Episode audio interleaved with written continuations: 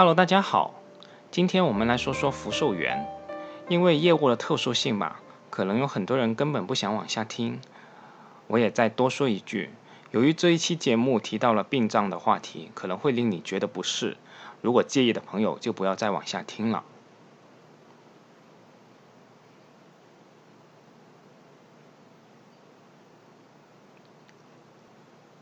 是的，福寿园是一家做殡葬业务的企业。也容易让我们先入为主去咒骂这家居然赚死人钱的企业。这虽然也是人之常情，但也体现了我们国人无法正确看待生死的问题。但另一方面，不受欢迎的企业，可能也正是我们这些夹头们喜欢的企业。记得彼得林奇就曾经提到过，这种令人不适的行业龙头，可能才是最可爱的企业。美国殡葬龙头 SCI 的长期走牛，也是一个很好的例子。下面就让我们来了解一下这家讨人嫌的企业——福寿园。一九九四年在上海成立，二零一四年完成在香港上市，是中国国内最大的民营殡葬服务企业。公司起源最早可以追溯到康华发展总公司，福寿园的实控人及主席白小江就曾就职于康华实业上海分公司。随着康华实业被中央撤并转。白小江被分配到上海中福实业担任总经理。福寿园曾是中福实业的参股子公司。经过中福实业改制以后，白小江成为了福寿园的实际控制人。公司目前的主要业务就是墓地的销售和殡仪服务，其中墓地销售占了营收的百分之八十六点四，这是二零一八年的数据，占了经营利润的百分之九十七点三。公司从上海福寿园开始。逐渐将业务扩展到全国十五个省、三十多个城市，成为目前国内唯一形成全国布局的殡葬龙头。福寿园以殡葬业务为主业，主要是售卖墓地，其中又包含了墓碑的设计、制造、墓穴的建设、后期维护等等。经营殡仪馆，在政府经营的殡仪馆中提供周边服务，甚至售卖火葬设备。该设备竟然还获得了我们国家的发明专利。整体而言，福寿园都是围绕殡葬业务展开的，实在是一家吓人的企业，也是一些吓人的业务，居然靠赚死人钱做到了上市，可见企业有多招人嫌。二零一八年，福寿园实现营业收入十六点五一亿元，相较于二零一七年度的收入十四点七七亿元，增长是百分之十一点七八。其中，墓园服务实现收入十四点二七亿元，占了总体收入的百分之八十六点四；殡仪服务实现收入一点九八亿元，占了总体收入的百分之十二。二零一八年，公司共销售墓穴两万零九百一十二个，平均墓穴的均价为六点八二万元一个。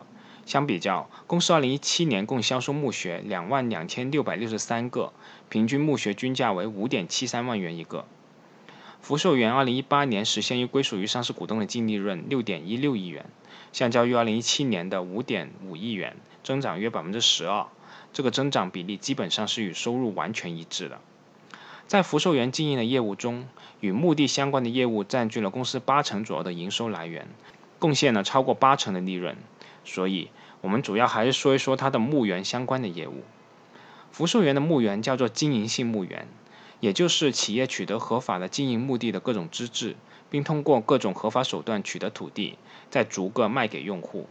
尽管有些开玩笑的性质，但是不得不说，墓园的经营和房地产开发确实有很多相似之处。或许和房地产对比着说更加容易理解。房地产开发商的土地获得方式，在早期可能有一些国企是通过政府划拨的方式取得一些土地，但是在后期。主要就是靠竞拍获得了，也有像融创的这种擅长从同行业那里收购土地，还有像金茂的这种和政府合作搞城市运营，政府出点地，金茂出钱，一起把城市建设起来。福寿园也有和房地产商类似，早期的上海墓园也有划拨性质，后来也购买过经营性墓地，也从很多同行手里收购了大部分的墓园。也和政府合作，共同建立新的墓园，这的确和房地产获得土地的方式是很像的。福寿园的各种途径都有用过。目前为止，从面积上来看，主要的土地来源是收购。我们继续拿房地产商作为比喻，抛开早期划拨的土地，后续不管从政府手里购买经营性墓地也好，从同行业手里购买也好，事实上和房地产商面临的情况是一样的。拿地的能力会严重影响到企业未来的发展前途。但与房地产行业不同的是，墓园土地从政府那里招派挂目前是很少的，原因是政府也想推行结地葬，希望人死了以后不要搞墓穴、墓碑等等。全部撒到海里或者花坛就最好了。秉承这样的思想，政府也是极少再批经营性的墓地出来的。所以福寿园能够从政府手里买到的经营性墓地是很少很少的，主要的途径还是从同行业手里收购。实际上，福寿园虽然是行业龙头，但是这样一个人口接近十四亿、每年死亡人数一千万等级的大国来说，福寿园只是一只遨游在大海中的小鱼。我这里先不详细罗列数据，仅大致描述一下它们的体量。全国一年死亡的人数大概一千万级别，其中百分之五十是火葬。福寿园一年销售墓地也就两万个而已，占了死亡总人数的千分之二，占了火化人数的千分之四。在这个两万个墓地之中，还有八千个是公益性墓地，也就是说不赚钱的，便宜卖，就类似于房地产商一线城市配建个安居房。政府几千块卖给居民，肯定是没有盈利的。于是，于是福寿园一年的经营性墓地的销售量也就是一万两千个左右。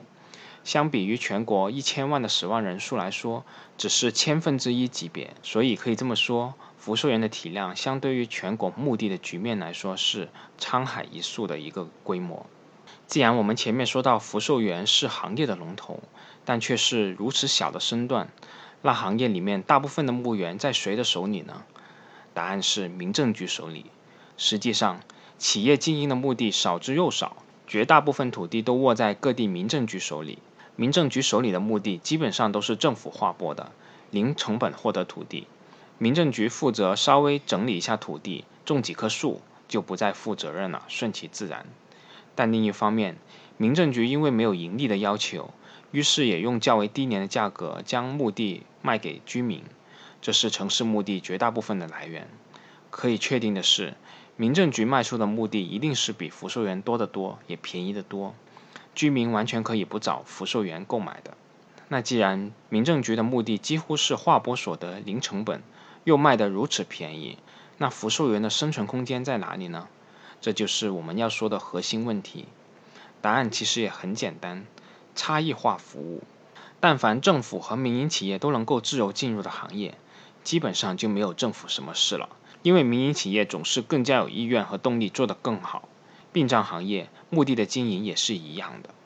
民政局的墓也许是阴阴森森、杂草丛生，对于大部分人来说，墓地本来就是如此。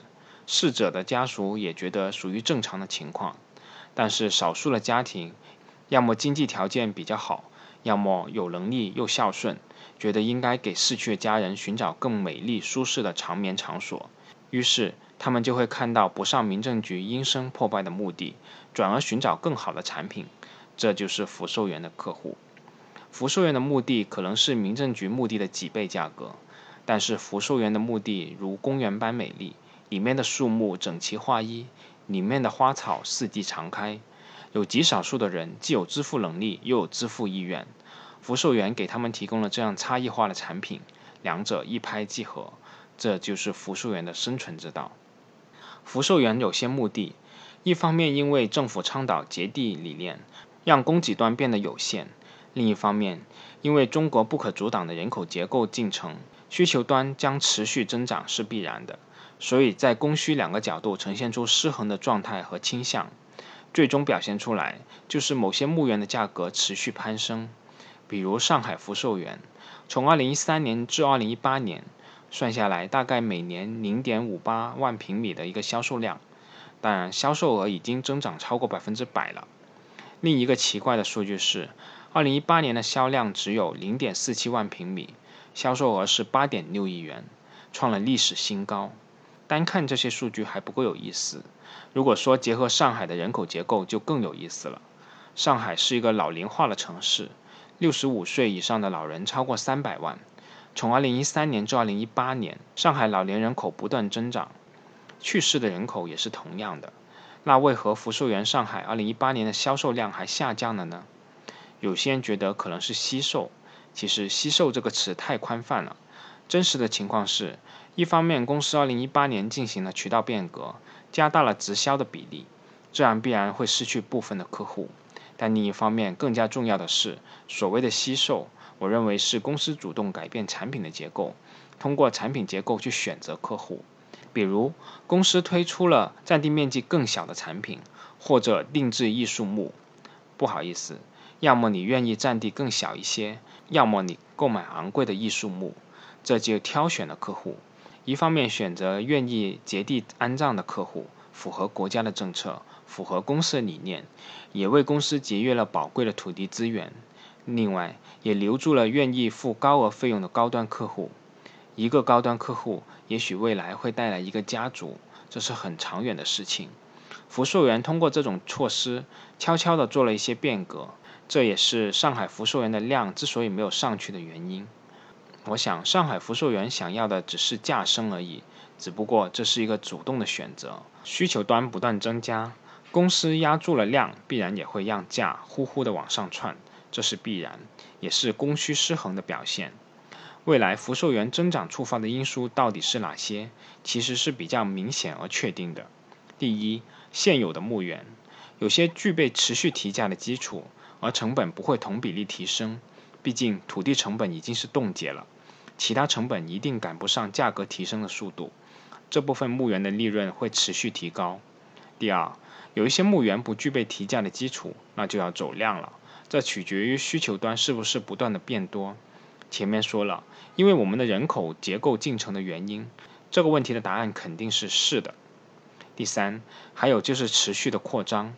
公司的模式很简单，我有钱，有品牌，有队伍，全国各地寻找并购的对象。同样是墓园，福寿园如果经营的比别人好，那这个模式就是可持续的，而且是不断滚大的。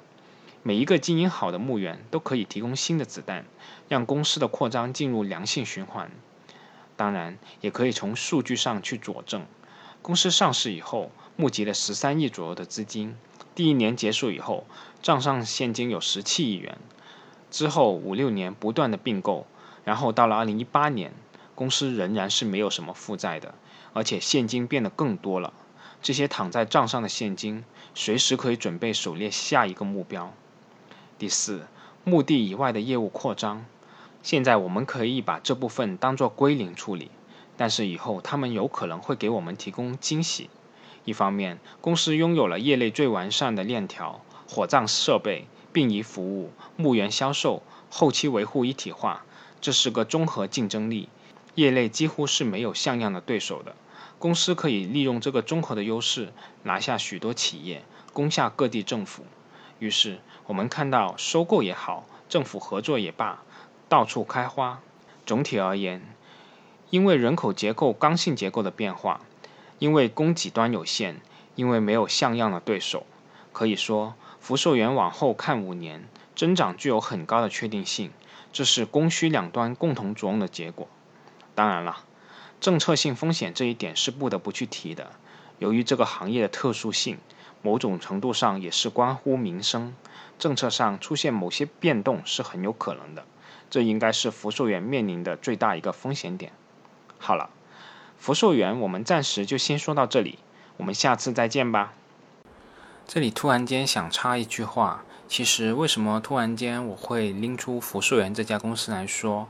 为什么突然间我又来说港股这些公司？其实确实因为最近的一些风波吧。港股其实是跌得很厉害的，比我们 A 股跌得厉害的多得多。所以其实，在这种时刻，可能会出现一些呃千载难逢的机会。我们如果说有能力、有意愿去布局香港的一些上市公司的话，其实真的可以抓紧现在这个机会。其实，因为特别这种公司，它的主要业务都是在中国国内的，只是在香港挂牌而已。香港的一些纠纷其实是不会影响到公司实质上的业务的。